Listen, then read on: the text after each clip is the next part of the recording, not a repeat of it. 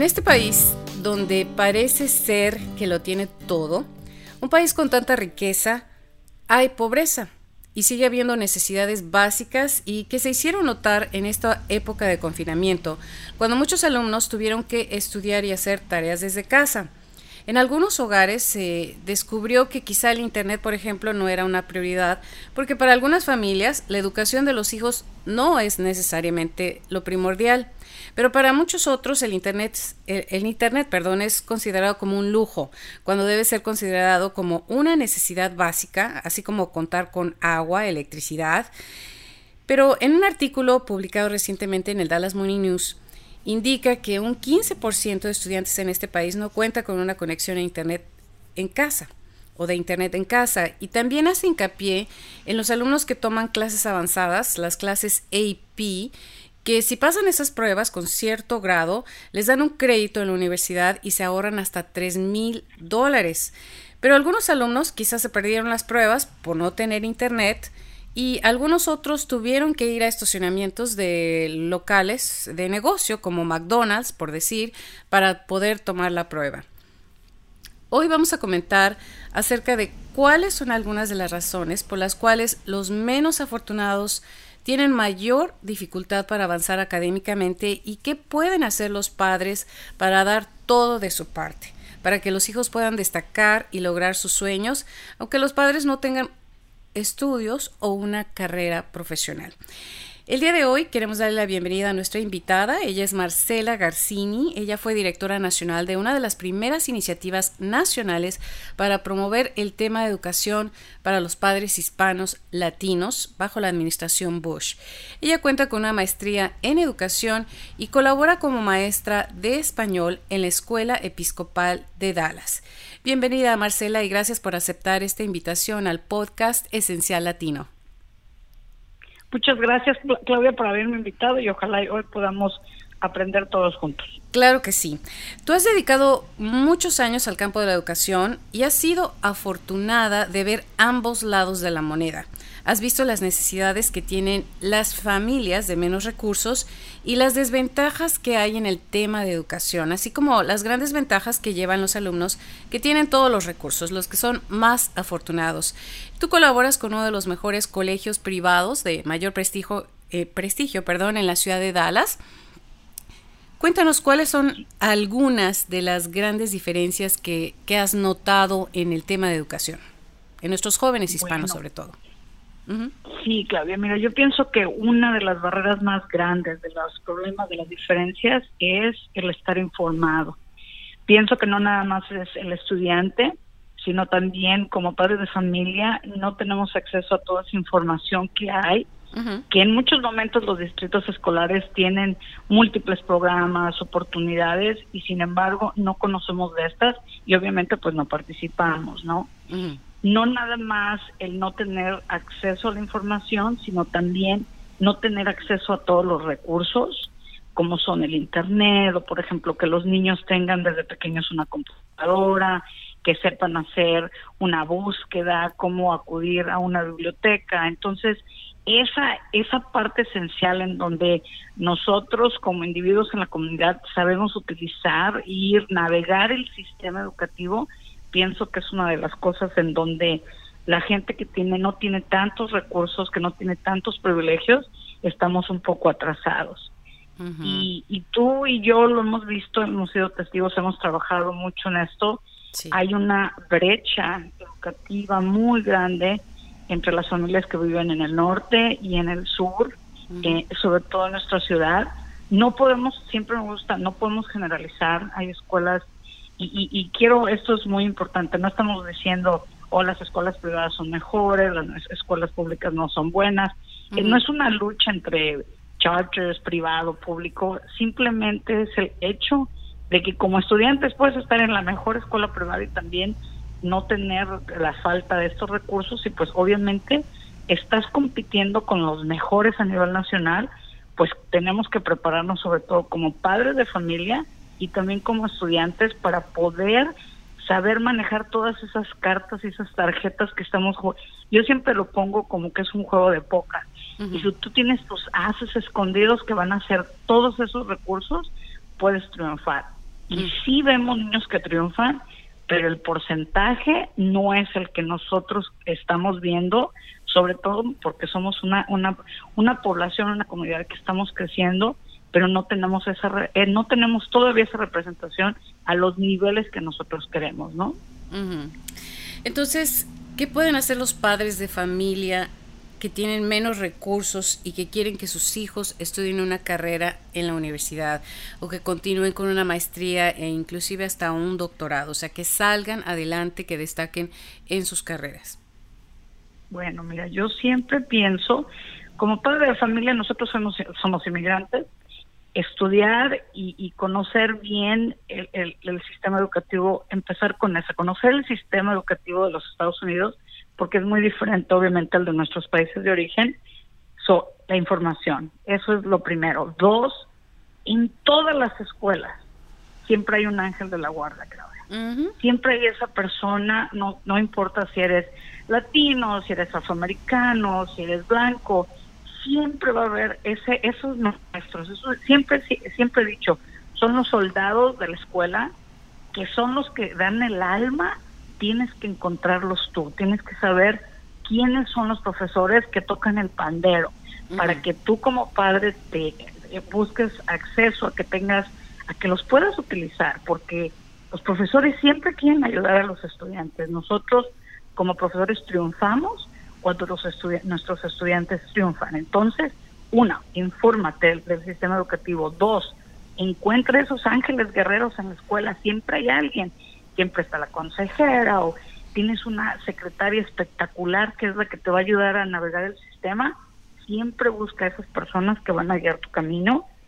Y otra de las cosas que yo durante mi trayectoria como maestra pienso que si tú no tienes todos esos recursos, no tienes acceso, por ejemplo, a tutorías privadas o no tienes acceso a esas muy caros asesorías del ACT, el SAT, que, los niños van durante un año, dos años, para que obviamente pues los resultados de ellos son de 30 por arriba, porque han estado practicando y nosotros desgraciadamente no lo hacemos. Entonces, tener, buscar en los distritos escolares cada vez que haya una oportunidad para que nuestros hijos practiquen de, en estas pruebas específicas, porque tienes estudiantes que, uy, tienen eh, puros dieces y sacaron 100 toda, toda la preparatoria pero al momento de que toman estos exámenes, desgraciadamente, los, los, el puntaje que ellos tienen no es alto, entonces las becas no van a ser por nosotros.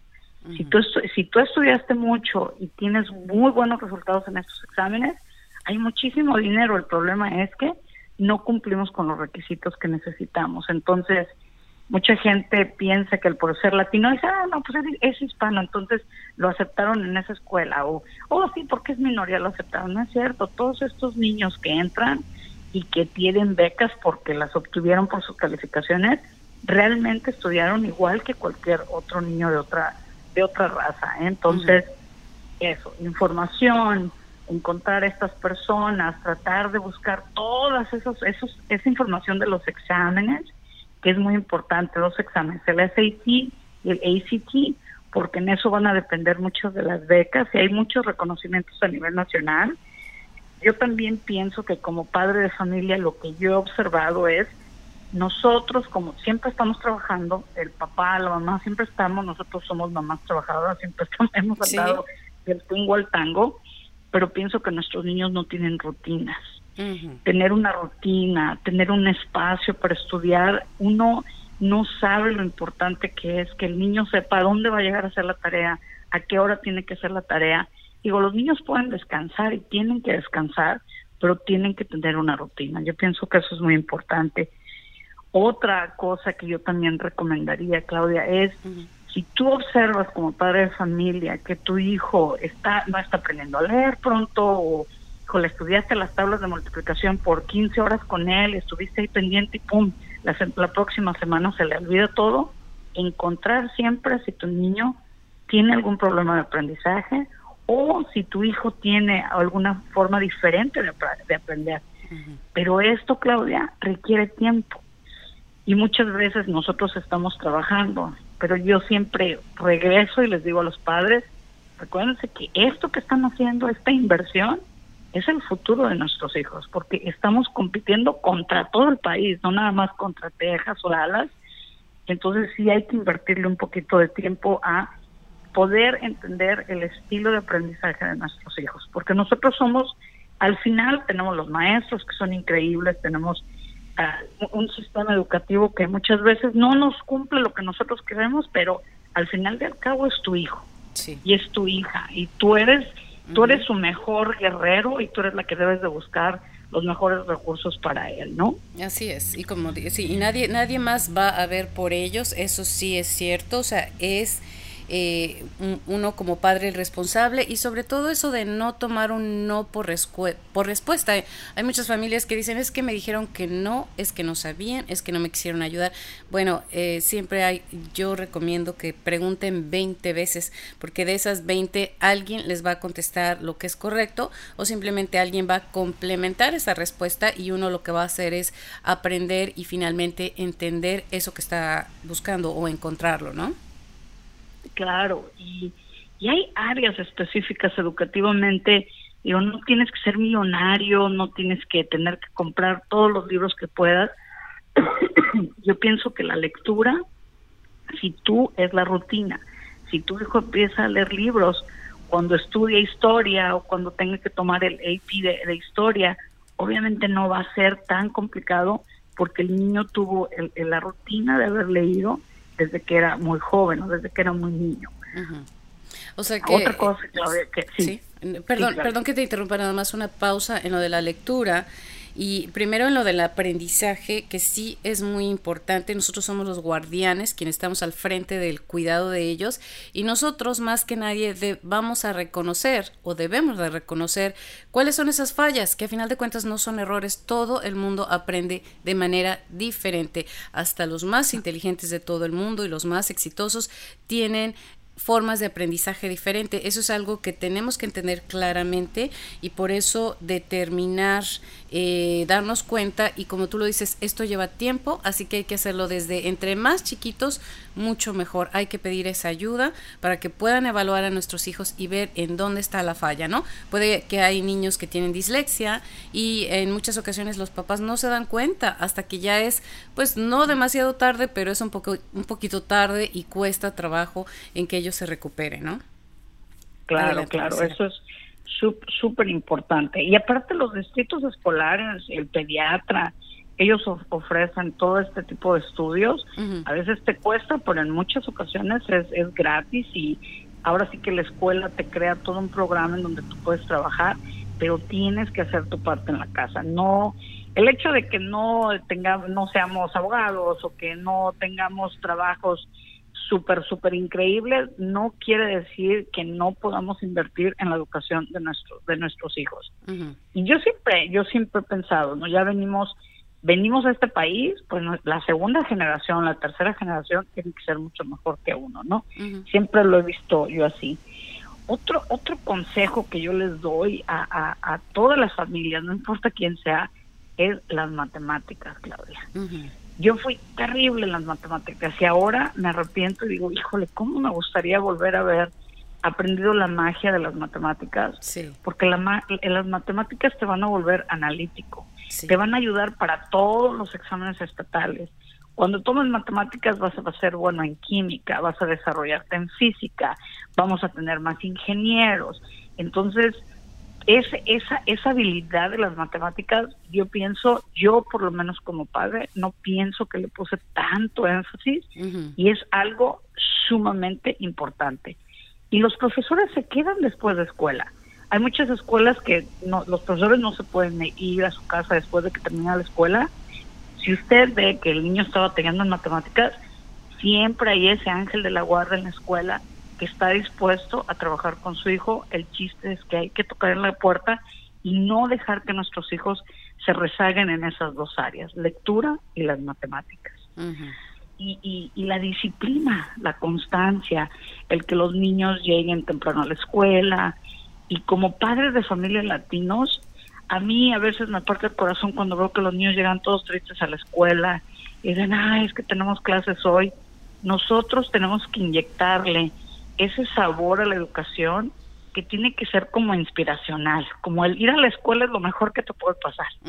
Y yo siento que, ah, obviamente, pues hay niños que tienen dificultades en la casa, a lo mejor vienen de situaciones familiares un poco difíciles, pero las escuelas deberían, tienen que ser un lugar en donde los niños vean que es su futuro, ¿no? Ahí es lo que va a pasar y de lo que depende mi vida el, el día de mañana y la consistencia. Yo pienso que como comunidad latina empezamos todos muy, ay, con mucha energía, pero desgraciadamente no somos consistentes. Entonces, ah, estas son una de las cosas que yo he observado de las diferencias muy grandes entre las familias que pues tienen ese privilegio de tener acceso a tutores privados y viajes y sí se puede hacer, no necesita ser millonario, realmente es invertir, tener disciplina, llevar a tus hijos al museo. Yo, yo mi, hijo jugó muchísimos años fútbol y, y, a veces digo, híjole, si todas esas horas que lo llevé a la práctica hubiera yo caminado en todos esos museos que, que nos perdimos de, pasar tiempo juntos, mm. este, pues yo pienso que le daríamos un cambio completo al sistema educativo de, en cuanto a la familia latina. Y hay, hay niños que lo hacen, ¿eh? Y hay, hay niños latinos que son, que sacaron los primeros lugares y todo, pero no es la mayoría. Y esto es un tren en el que nos debemos de subir todos. Porque entre más educados seamos, vamos a tener una participación electoral, vamos a tener legisladores que nos representan, vamos a tener mucho más voces a primer nivel que es desgraciadamente lo que nosotros estamos, lo que sufrimos, porque no tenemos quien nos represente, ¿no? Y vamos a tener esa educación, esa conciencia y sentido de responsabilidad y valorar ese derecho que tenemos de votar, de participar, de, de estar presente, de ir a donde vemos, de expresarnos. Eh, en donde debemos estar, ¿no? Entonces, sí es, es, es muy valioso eso y, y nuevamente también, eh, ¿por qué tú crees que el involucrarse y el participar en las escuelas, en las actividades y en sí, en la educación en general de sus hijos es esencial? Porque el que tiene la información tiene el poder y ahora sí que como diría alguien, el que, el que se mueve no sale en la foto. Entonces, mientras tú estés informado y tú yo yo siempre he dicho las los padres son los guerreros van a ser los siempre sea son los los ninja powers. Ellos van a inyectar esa, ese deseo de superación a los hijos y a veces yo estoy tantito en contra con el, el concepto de los papás helicópteros porque no podemos no podemos confiar que una criatura que va en cuarto año va a hacer todo solo. O no podemos incluso los que tenemos hijos en preparatoria o en la universidad ahorita con todo esto que pasó de, que se suspendieron las clases, digo, tú tienes que estar en control, tú eres el padre de familia, no puedes decir, ah, no, yo creo que le está yendo bien y confiar en eso. Tiene que estar uno al pendiente de lo que está pasando, está haciendo las tareas, se está levantando a tiempo, incluso si te fuiste a trabajar, échale un telefonazo, ve que realmente esté despierto, mándale un email a los profesores, está cumpliendo con las tareas, porque muchas veces nos desconectamos y pensamos que nuestros hijos son muy maduros y desgraciadamente después es muy tarde. Y ya poder ahora sí que poder avanzar todo lo perdido es, es muy difícil, Claudia. ¿eh? Y siempre pasa, sobre todo, por ejemplo, en los adolescentes o que ya van llegando a grados superiores, que es donde a veces se cometen los errores, ¿no? O sea, y errores hay muchos y de todo tipo. Entonces, a veces andan con malas juntas y, ya de repente se meten en problemas y, y, bueno, ahí es donde ah, les puede llegar a perjudicar. Entonces, en su récord de disciplina para ir a la universidad ah, o simplemente eh, caen en algunas trampas que no debieran y entonces vienen problemas mayores, ¿no? Entonces, eh, hay que evitar, ahora sí que hay que estar todos los días, todos los días es, es cuestión desde que amanece hasta que anochece, cerrar esos días con ellos, verles la cara y, ver eh, qué es lo que está sucediendo, ¿no? Entonces, de verdad que es una, es una ardua tarea. Es, es mucho trabajo, ¿eh? no es fácil. Y, y no porque tu hijo falló, tú fallaste como padre, muchas veces uno da el corazón y eres el mejor papá y la mejor mamá del mundo y desgraciadamente pues uno no puede decidir todas las cosas que hacen los hijos, pero siempre, yo siempre pienso, estoy sentada y estoy viendo la televisión, estoy cenando en mi mesa y pienso, bueno, digo, yo de mi parte como padre de familia hice lo mejor. Ya la decisión de los hijos que son más grandes, pues ya no depende de uno, pero pero siempre tiene que estar uno muy pendiente. Otra otra cosa que también, sabes que es muy interesante, Clau, el hecho de que nosotros podamos enseñar a nuestros hijos a pedir ayuda, a solicitar ayuda, no nada más con el maestro, sino el que él tenga la, la, el valor de decir, profesor, no entendí esto, o me enteré que hay unas becas y no estoy informado sobre todo los varones, es, es, es impresionante, no les gusta pedir ayuda. Están sentados en el salón de clase, sumamente difícil que levanten la mano. Entonces, si uno enseña a los hijos que ahora sí que al que pide le dan más, eso desde chiquitos los va a hacer unos triunfadores, ¿eh? porque empiezan ellos a autodefenderse y a, a buscar qué es lo mejor para ellos y te voy a dar ahorita un ejemplo, Claudia. Y yo tengo un jovencito que va a la universidad, él acaba de terminar el, el, año, el primer año de la universidad, y desgraciadamente siempre he luchado contra eso. Digo, hijo, pregunta por esto y pregunta por el otro. Y digo, yo tengo toda la información, pero me gusta que lo haga para que aprenda. Y siempre eh, hay un hay un dicho en mi casa, el que no pide no le toca pasar a la piñata. Entonces, tuve la oportunidad de hace un par de semanas FAFSA, el, el, pedir ayuda financiera y todo eso, muchas veces las familias, esta es otra, o eres muy rico o, de plano calificas para todo, pero siempre hay familias que somos los sándwiches. No nos tocan ni, ni somos ni muy muy, ni somos ni tan tan, entonces es difícil calificar para muchos programas o para muchos grants que no se deben de pagar. Y se me ocurrió decirle, dije, oye hijo, fíjate que perdiste estos grants, este, ¿por qué? Y nos empezamos a ver todo lo de la universidad y, le dije, oye, pues, pues, a ver, busca, a ver si hay alguna otro tipo de ayuda. O, y en una tarde se puso, se le escribió una carta al presidente de la universidad. Qué sorpresa tan grande. El presidente de la universidad le, le contesta, le manda ahora sí que toda la información a la oficina de ayuda financiera. Y había un par de grants que se estaban dando que obviamente pues se los van a dar a los que preguntaron por los grants. Entonces recibe otra eh, parte de los grants que él había perdido y ahí es cuando él dice, híjole, si es cierto, no, si pido algo me lo pueden dar, pero pues si me quedo calladito me voy, no, no me toca nada. Entonces hay que preguntar, hay que enseñarle a los hijos a que ellos tienen que preguntar y tienen que pedir ayuda porque a veces no nos toca porque no la pedimos. Así es. Y cabe mencionar que los grants son como becas, o sea, es dinero regalado, o sea, es dinero, no es un préstamo, es dinero que te regala el gobierno y es no hay deuda, así que eso, eso vale la pena. Y bueno, eh, yo creo que hay muchos otros temas de los cuales podemos hablar. Esperemos, Marcela, más adelante poder tener también la oportunidad de, de platicar sobre también lo que es el estado emocional de los alumnos, ¿verdad? O sea, cómo desempeña y cómo impacta y cómo desde la matriz en casa debemos también de cuidar ese aspecto, ¿no? Así que, y no sé si ya en este último minuto quieras cerrar con alguna recomendación final. Pues nada más eso, se prepara uno como padre de familia, está pendiente, lectura, matemáticas súper importantes y siempre estar pendiente también del desarrollo emocional del niño. Un niño triste no va a estar bien en la escuela y los resultados no van a ser, no van a tener el mismo impacto. Entonces sí tiene, ser papá es muy difícil, muy complicado, pero pues decidimos serlo y pienso que tenemos que estar en esto, en esto juntos y hay mucha gente, mucha gente de todo el sistema que puede ayudarnos, simplemente hay que aprender a tocar la puerta, Claudia. Así es, muy buenos consejos, muy valiosos y bueno, eh, todo ya lo has visto a través de todos estos años en tu carrera de educación.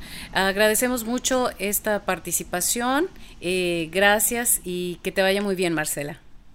Bueno, muchas gracias Claudia y suerte y tú, si a alguien le interesa más información, pues tú tienes mi número de contacto y estoy disponible.